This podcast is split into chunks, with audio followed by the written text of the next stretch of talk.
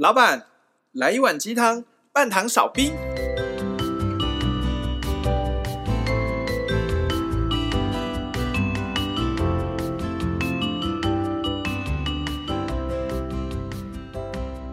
嗨，大家好，我大师兄。嗨，大家好，我是小师弟，我是小师妹。我们是微鸡汤。今天是我们睽违已久的三人重新 reunion，一直都有。一直都有 reunion 怎么念那句话？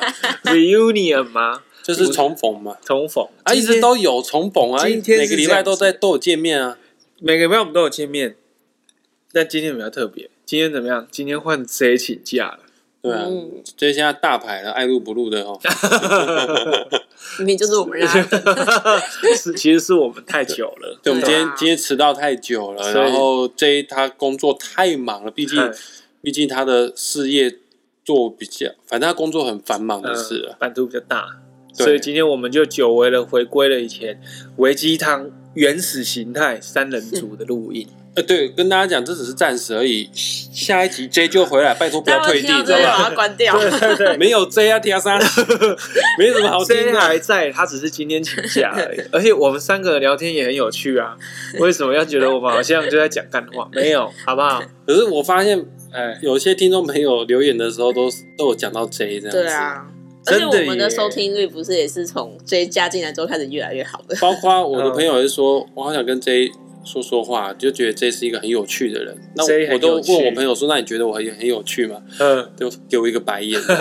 连我的亲姐姐都很想要见见 J。对啊，好像没有人想要见小师妹、小师弟或大师兄哎。对啊，没有关系，我们不气馁，我们要更加努力让自己更好。啊，今天我们要聊什么呢？我们刚刚其实啊，得知 J 哈今天可能没办法参与我们的录音的时候，我们有小小慌张了五分钟左右。对，一时之间不知道要聊什么。之前 J 在的时候，我们录音的时候，每次都是要录音前的半小时，我们就丢一个主题出来，然后 J 都有办法套，见招拆招。见招拆招，我们讲再什么奇葩的题目，他都会说可以呀、啊，我们来试看看吧。哦，人类的起源啊，大脑的结构啊，反正就不管是医学、科学还是灵学，它它好像都它都可以。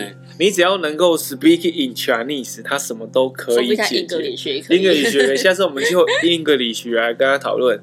聪明如小师弟，今天小师弟就在想，哎，我们维鸡汤其实已经，哎，这个节目哈，这个频道创立。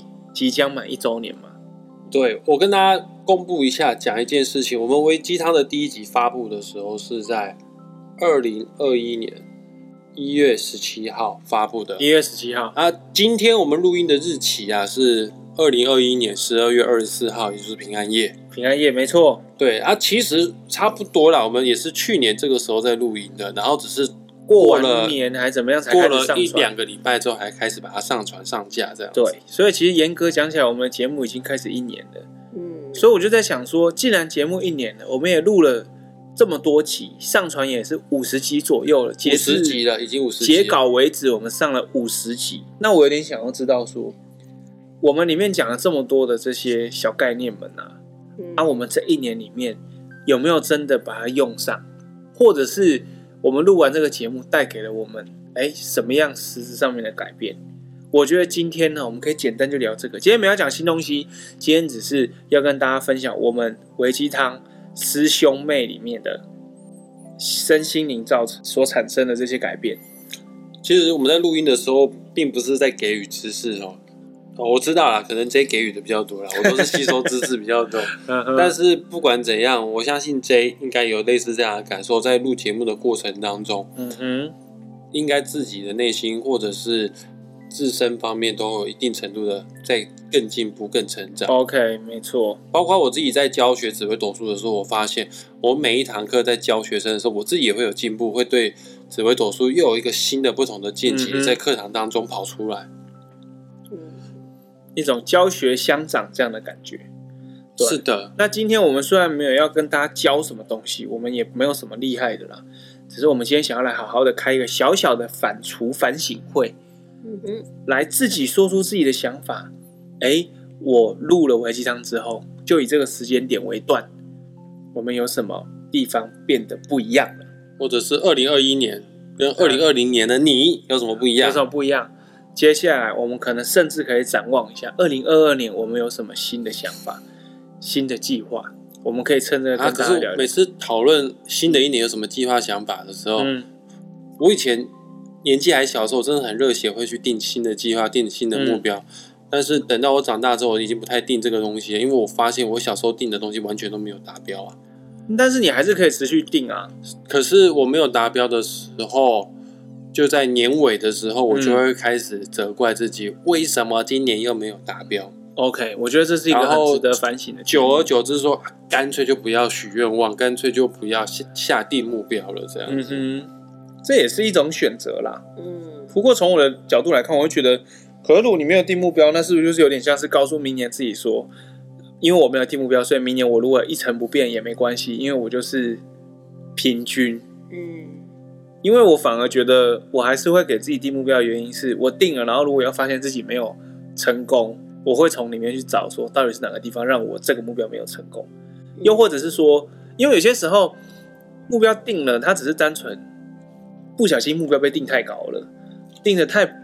无心，我就是无可触及，那不是你的责任。其实你做出来的结果也还不错，对，好不好？啊，我们今天就来聊这个主题啦。嗯，好，今天我们就是跟大家简单的聊一聊。啊，真的不要退订哦，各位，这一下个礼拜就回来了。哦，你们退订，我哭给你看。下礼拜，看看今天二十四号，下礼拜跨年，下呃，就是下一集他就会回来了。这下一集会就会回来。下礼拜应该应该比较没有时间录音，对，没有关系，反正我们就再来看这个，好不好？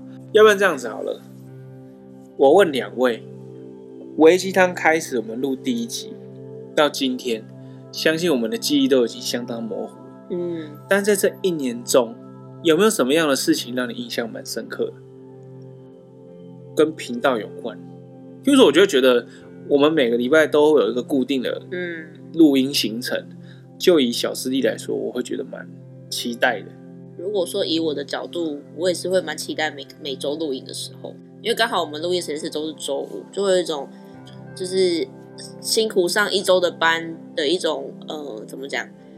嗯、呃，日文叫做ご褒美，ご褒美，ご褒美就是什么？就是就是客家话吗？不是，是日文，意思有点像是就是给自己一个小小小奖励。对，给给自己一个小慰劳，就是这一个礼拜都辛苦了，对，对就会有种重新充电的感觉。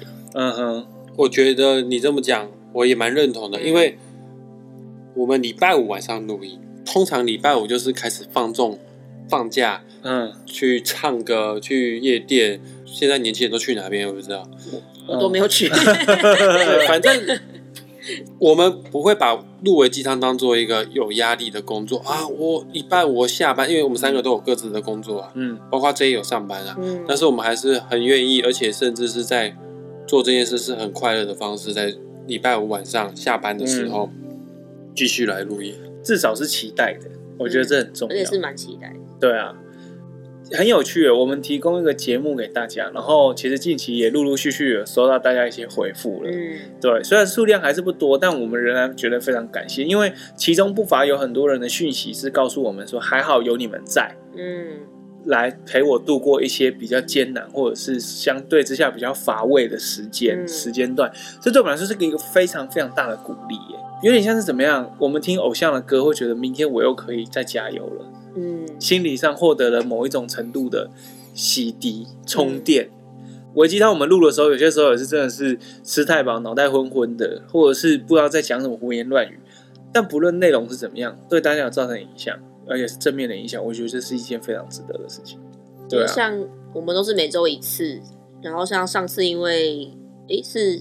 反正好像也是时间乔不拢，所以就没有录，所以又隔了两周。嗯，然后我觉得，嗯、呃，因为每周一次都会重新重新的清洗过自己的身心灵一次，然后因为少了一周，就觉得这两周好像特别的漫长跟阿杂的感觉。对，就会有一种负能量累积无处可宣泄的感觉。嗯、那大师兄呢？你觉得呢？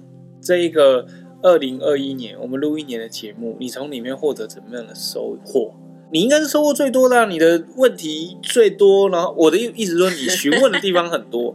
那 你想听的、想学的、想探讨的主题，也都很多都让你探讨到了。你有没有一个什么？而且你应该都是重比我们重听好几遍，因为你对啊，你要一直剪辑呀、啊。我觉得最大的收获是我一我发现到说，原来我也有高我。对，你你也有，那很好啊。我觉得这是一个我的高我，不知道为什么一直在跑去找 J。所以就是说，你的高我都不听你说，不听他说话。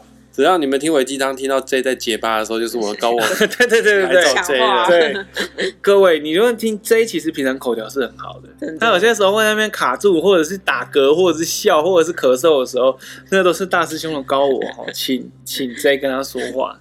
对，J 真的是我的高我看不下去。对对对，啊，我的高我是每天都在请特休，我感觉都感觉不到太到他的感觉。对于小师弟来说，其实我觉得，就我个人，我要能分享的东西很多很多。嗯哼，只是很可惜的是，小师弟的记忆力不太好。嗯，所以这些东西它都有一，它都成为一种某种形式寄宿在我的身体里。可是我并不一定能够作为记忆把它们提取出来跟大家分享。嗯，但是啊，仍然还有一些东西可以跟大家说的。譬如说，在最近，我觉得经过这一年录这个节目，我变得更能够去熟练的操作，就是。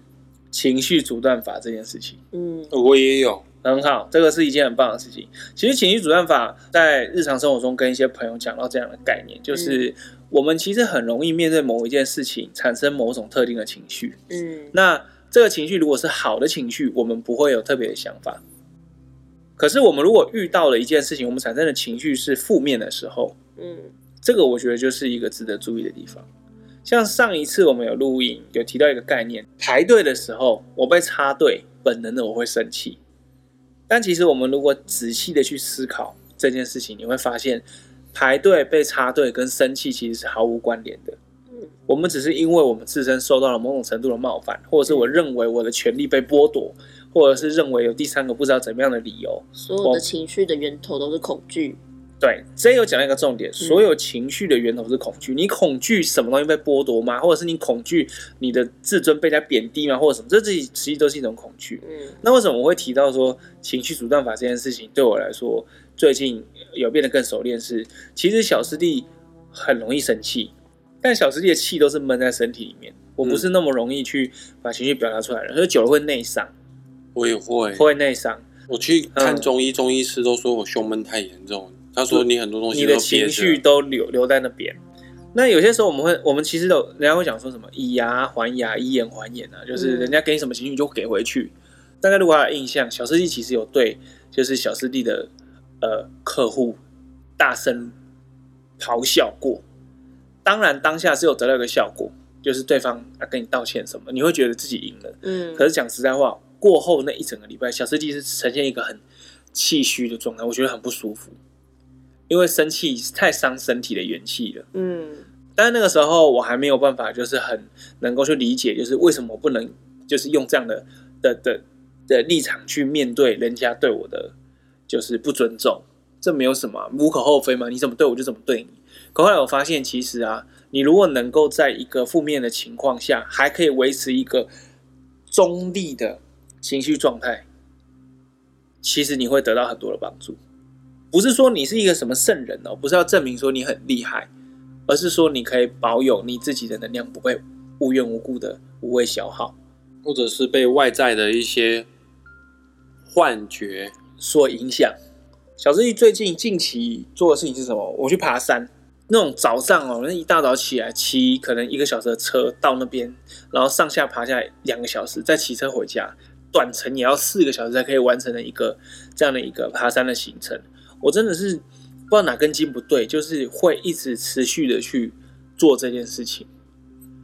这可能已经是带到我第二个主题，就是我会发现我不会特别去事先先想我做这件事情会带给我什么样的结果。嗯，我会觉得现在我要做它了，那它代表它某有它可能有某一种意义，只是我现在可能感知不到它。但因为我要做这件事情，并没有负面的意向在，所以我不会怕说，我可能做这件事情会造成什么负面的结果。很多人家问我说：“那你现在去爬阳明山，你爬了几次下来，你有什么心得吗？”嗯，没有。哎，有心得，但我不认为这是全全部。有一个心得，我要跟大家讲过，就是我发现我很适合用某一种程度的身体苦痛或者是身体身心理上的不适，来唤醒我自己做某件事情的持续力。爬山很有趣，我喜欢流汗，但是爬山当下真是喘到真的要死掉了，嗯，超累超痛。可是我只要爬完，我就会觉得我接下来一个礼拜都可以面对我的难题。我录了微鸡汤之后，我的改变也是去爬山，嗯哼，就是 J 建议我要去法鼓山啊，要去清理一下我的能量。哦，他说我只要有去爬山的话呢，呃，我跟高我之间的连接可能就会更畅通。我自从听了 J 的建议之后呢，那时候几乎每个礼拜都去法鼓山，然后 J 说你去到十一月二十二号之后就可以不用每个礼拜去法鼓山了。那我过了十一月二十二号，现在是十二月二十四号，那我还我还是每个礼拜都去爬山，只是没有办法爬到法鼓山太远了。我去法鼓山去一趟就要一个半小时，就是每个礼拜也会去阳明山爬山的时候，也得到一些不同的体验、不同的感觉，带给我的改变。除了我的体重变轻了，哦，大师兄今天有穿上我去年穿不了的裤子，嗯，然后我觉得我的心态、心理方面有一点点不一样，嗯哼，嗯，就讲今天好了。我今天去爬山的时候，今天是下雨天，嗯，然后我今天很早就到山上了。七点半就到山上，啊，其实，在山上还是很暗，雾气还是很重，还是下雨。然后我走到这个步道的门口，这个步道还是叫横林古道吧。其实，在门口看不到里面，因为里面雾气太重了。我又陷入恐惧了，我又不敢再进去了，嗯、因为整个阳明山上面，我觉得好像没有别人，就只有我一个人而已。OK，但是我竟然可以觉察到我在恐惧。很多人其实他在害怕，他不知道自己在害怕。嗯，但我觉察到我的恐惧，然后我在要进去不进去的时候呢，我反而是先坐下来，就问问我自己：我现在在怕什么东西？是怕里面有阿飘吗？是怕里面有蛇吗？是怕里面会有突然突然的东西来吓我吗？然后我还会扪心自问，反正我就一直在问我自己：我恐惧什么？我为什么要恐惧？我恐惧是为什么而来？是因为我小时候的哪些？人生经历导致我现在不敢进去这个山，而这个恐惧是有必要的吗？于是我就在门口深呼吸几次哦，然后我就想象中有一道宇宙的宇宙的白光进来我的头顶，然后吐气的时候把恐惧全部都给吐出去，然后做了大概五六次，我就我就有勇气，然后再走进去这个步道里面了。确实，入了危机，他就有点像小师弟前面讲的，他在发脾气之前，他会先稍微的顿一下。就一个情绪阻断法。那我在做很多决策的时候，或者是在日常生活当中，我也会适时的去停顿一下，觉察我现在自己的状态是出自于恐惧呢，还是焦虑呢，还是压力呢，还是担心，还是害怕？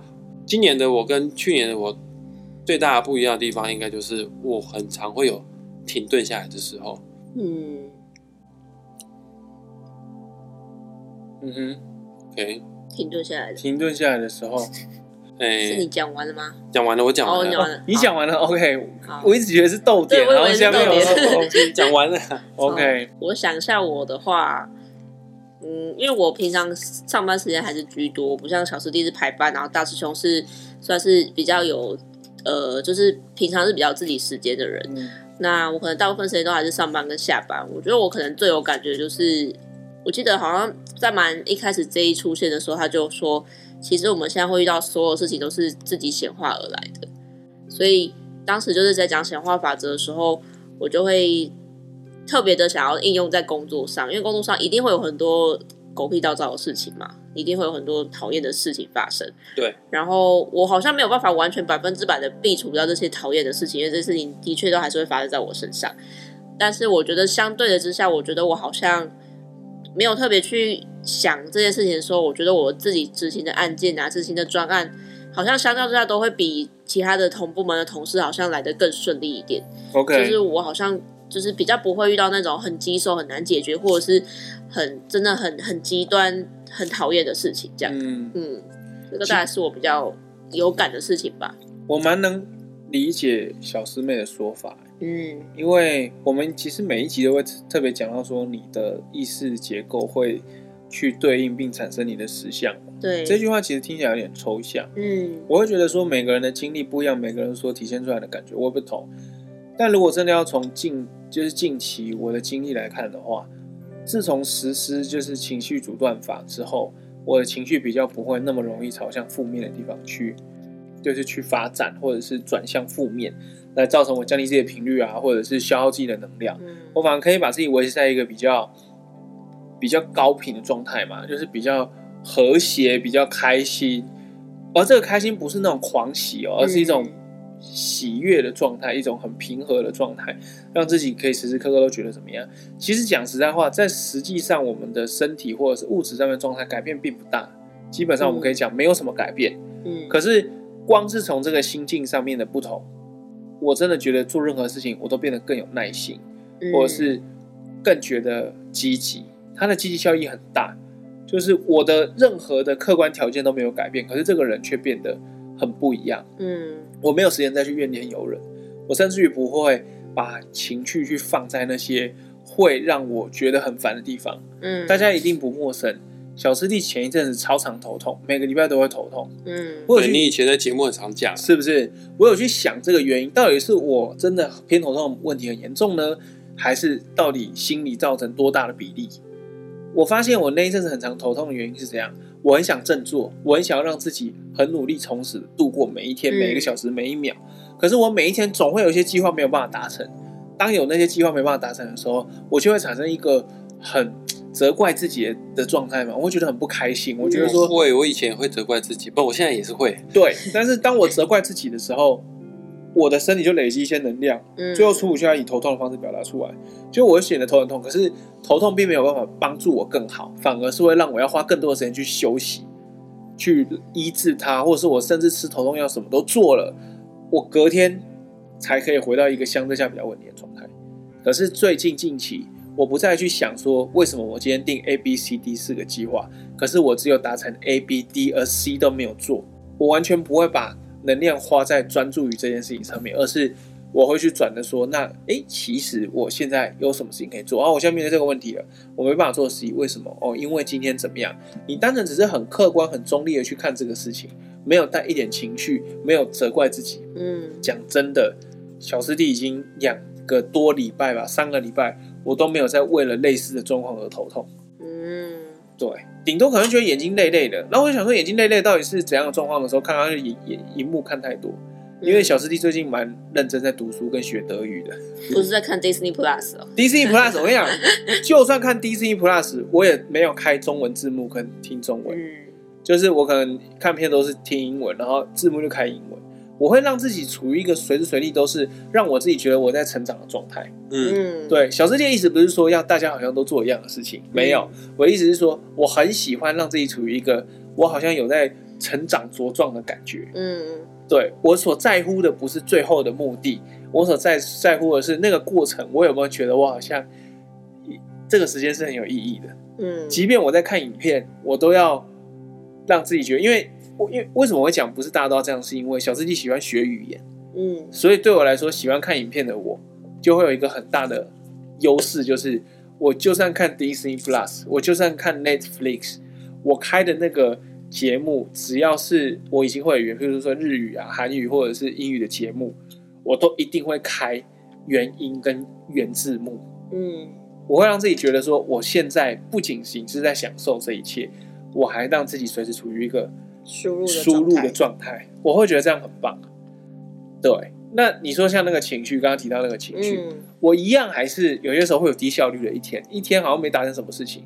可是跟以前最大的差别是，我不再埋怨自己，你不会让情绪带着你走。对，因为情绪带着你走，你会消耗更多的能量在面对那个情绪。可问题是，那个情绪带给你没有任何东西，他他对你没有太大的帮助。嗯，你可能一天的能量值就是一百，嗯，可是你能想象，你每每十五分钟就扣一、扣一、扣一，等到你真的要做你自己的事情，你的你的能量都没有了。嗯，对啊，其实这是一件很可怕的事情。我会觉得蛮重要的是，其实没有必要，大家不用特别看手机、玩 IG 或者是滑脸书，或者是过度的看 LINE，嗯，因为他们其实就是我所提到的那种很很容易去把分散你注意力的。的一些杂讯，杂讯，嗯，他会给你很多很多的资讯，你变你没有办法去去整理，那你就会卡住，你就会不舒服，嗯、你就会不适，你就会无所适从。那大家开始去接触身心灵，不就是为了要找回自己吗？确实，大概知道自己是怎么一回事。嗯、可是你每天都处于这么大的的资讯网里面，你根本就没有办法去思考你到底是谁。嗯，你只能顺着流走。人的意志力是超薄弱的，人其实并不强大。嗯，所以我必须得说，就是创造出这些，呃，这些环境的人，很懂得人的心理，他要让你就是依赖他，可是他可能不会带给你很正面的去思考。如果说人可以因为使用社交软体，然后就让自己变得更厉害的话，那人就会变得越来越能够思辨，那就越来越不容易被骗或者是被操控。那这些既得利益者，他可能就得不到他所想要的东西。像最近昨天吧，小师弟在想是说，你还记得吗？我很喜欢看三毛的书。对，嗯、最近有那个什么几周年的那个重新整理、对重整的那个一册系列，我就一本一本开始买回家看。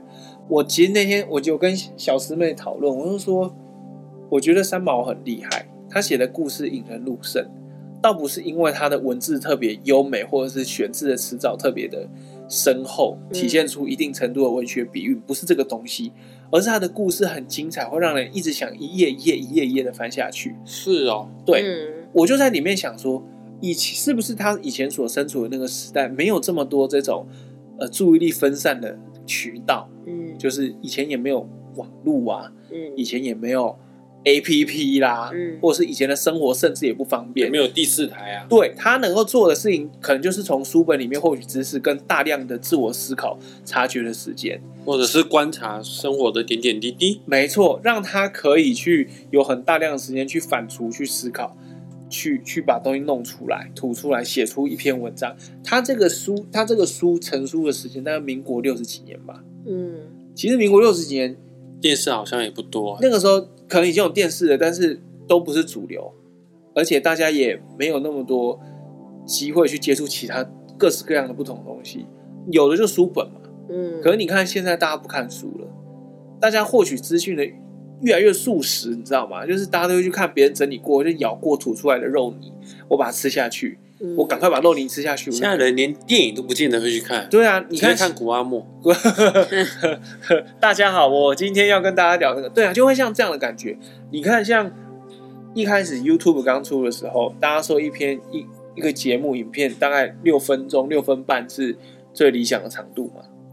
对啊，我们的 podcast 是六十分钟，我们 podcast 六十分钟，大家有听就代表你是有慧根，很好。可是现在大家都不怎么看，现在在用 TikTok，就是抖音现在 YouTube 也不太看。对，对你现在抖音就是大家就是看那边抖一下，抖一下，抖一下，抖哪？然后就换，哎，看他抖什么？你看你是，呃，男抖球，女抖音？对啊，还是你是靠，还是你是 OnlyFans？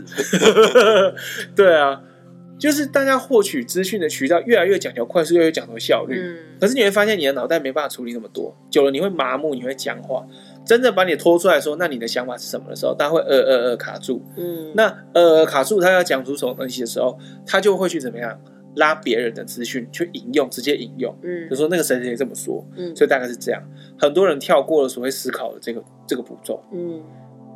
这很重要哎，因为一个议题不论它正确与否，你如果没有经过你的思考，你直接引用，那人又是从众的动物，大家就会相信你说的，然后大家就会很容易被影响，很容易就变偏激或偏颇，偏激或偏颇。那你真的真的遇到一个你要去思考的时候的的课题的时候，你又不会思考了，嗯，就会感觉遇到一个很大的墙。很可怕，因为在一年前，我们可能要开始录节目的时候，我记得我跟大师兄那天好像去吃寿司，我们真的是在寿司店里面讨论说，哎、欸，我们要录一个节目干什么的？就、嗯、他就问我说，那你的想法是怎么样？我现在回想起来，我那个时候我觉得我讲很多，但其实我的我的思索是没有连贯的。我只是把我想到讲出来，讲出来，讲出来，讲出来，然后他导师与大师兄现在都完全不记得小师弟当初跟我讲什么，但是我也不记得我讲什么，我只记得我的那个时候的思维是没有连贯，就是这里抛一去，就有点像是我丢一颗球，然后又丢一颗球。哦，对，我不是说现在我好像很厉害，而是现在我的思考比较能够点与点有连结，可以连接出一个结论。也就是说，人家问我说你为什么打出这个结论，我还可以倒推回来告诉你说，因为这样所以这样。嗯。可是以前就是丢一颗球，一直丢一直丢，然后人家问你说为什么，你就说我不知道哎，我我知道是这样，就没有经过一些时间去思考。嗯哼。对啊。那如果说刚刚讲这么多，对我来说，我如果硬挤出三个，我稍微做一个小总总结啊，这一年对我来说最有最有帮助的地方，第一个是阅读，嗯，我觉得阅读真的帮我超多，嗯，一件事一本书，只要能从里面获得一个概念就好，嗯，那都是一个很大的值回票价，绝对值三百多块钱的书都值得了。对，你获得一个概念就好，嗯，就就超超多了。然后第二个，我觉得是情绪的控管。嗯，我其实是一个很很容易动情绪的人，可是当我动情绪，我就会不理性。嗯，不理性，我就会做出错的决策，然后会消耗能量。重点是会让我自己很消耗。小师妹，你的总结是今年你显化出让你更喜欢、显化出更顺利的工作吗？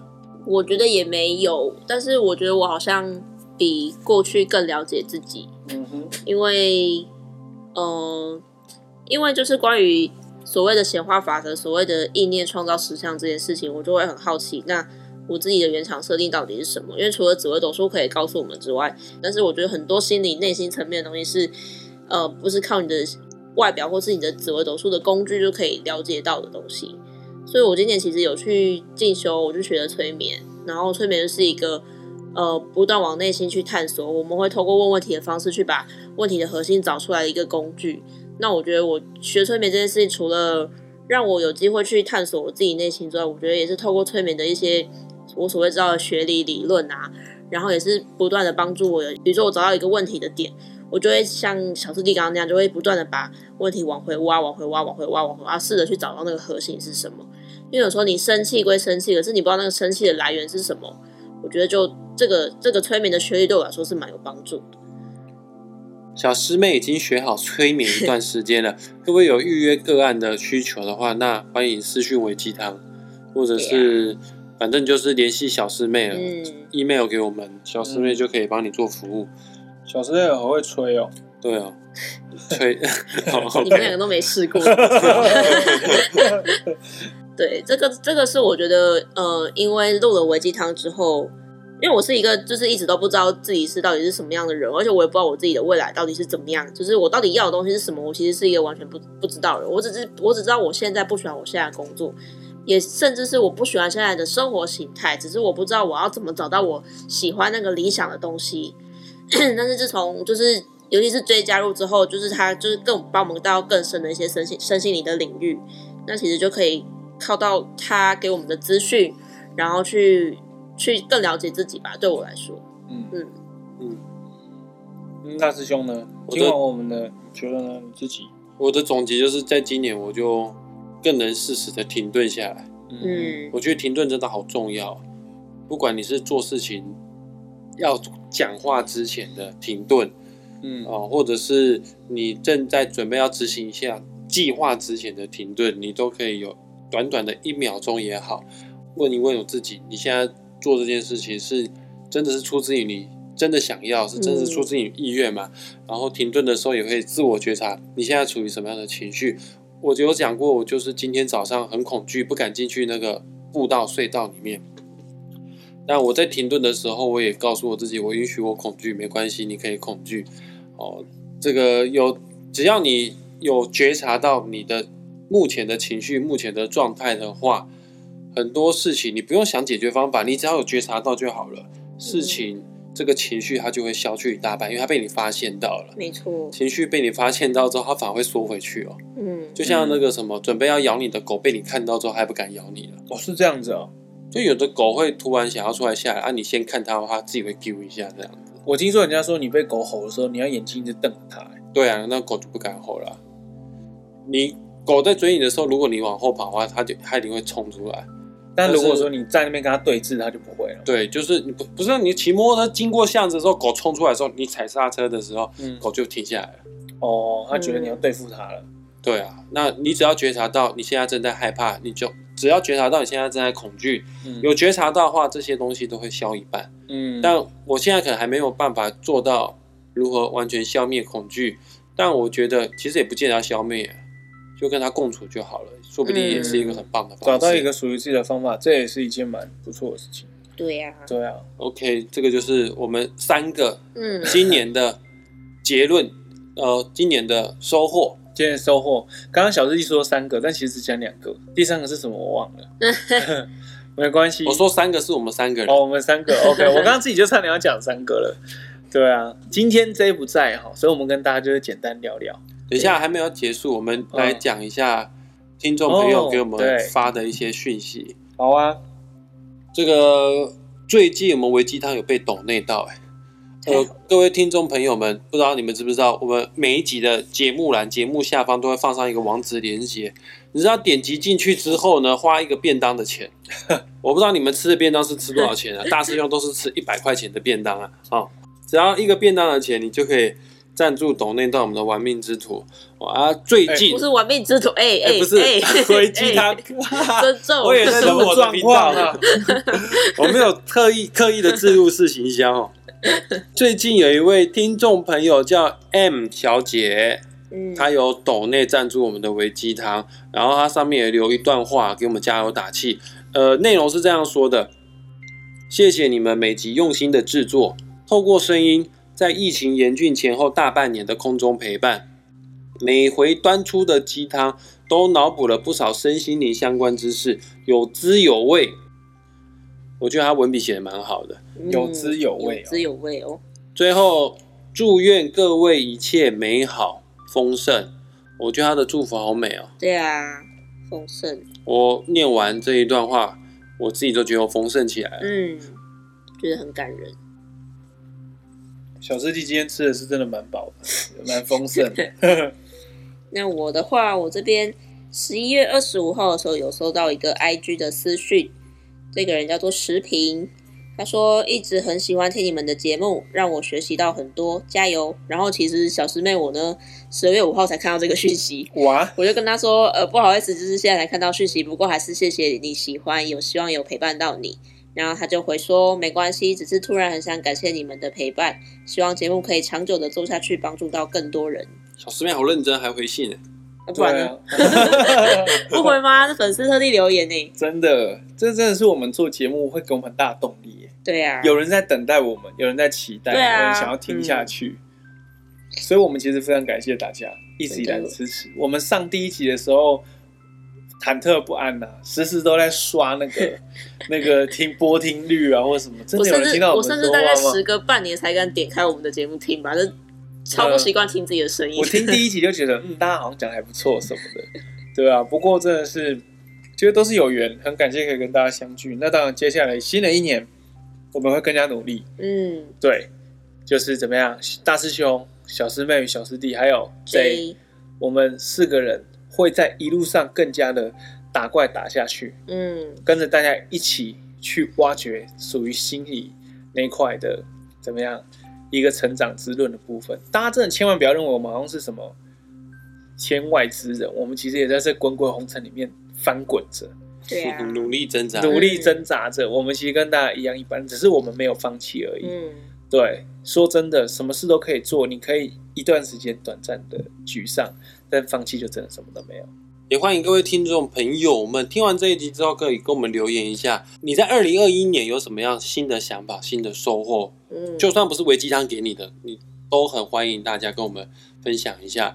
如果可以的话，也不要像大师兄哦，不敢许新年新愿望，不敢许新年新目标。我今年会许目标了，啊，我真的要要要重新开始许目标。小师弟已经定好了，我已经准备要去跟我的保险业务员呐、啊。日历啊，这是日历还是月历啊？月历、年历、哦，然后我要开始写梦想版了。OK，这样很好。也欢迎各位听众朋友们留言告诉我们你的新年的新目标是什么？嗯 okay、新的一年，请大家不要忘记哦，要做那四个字。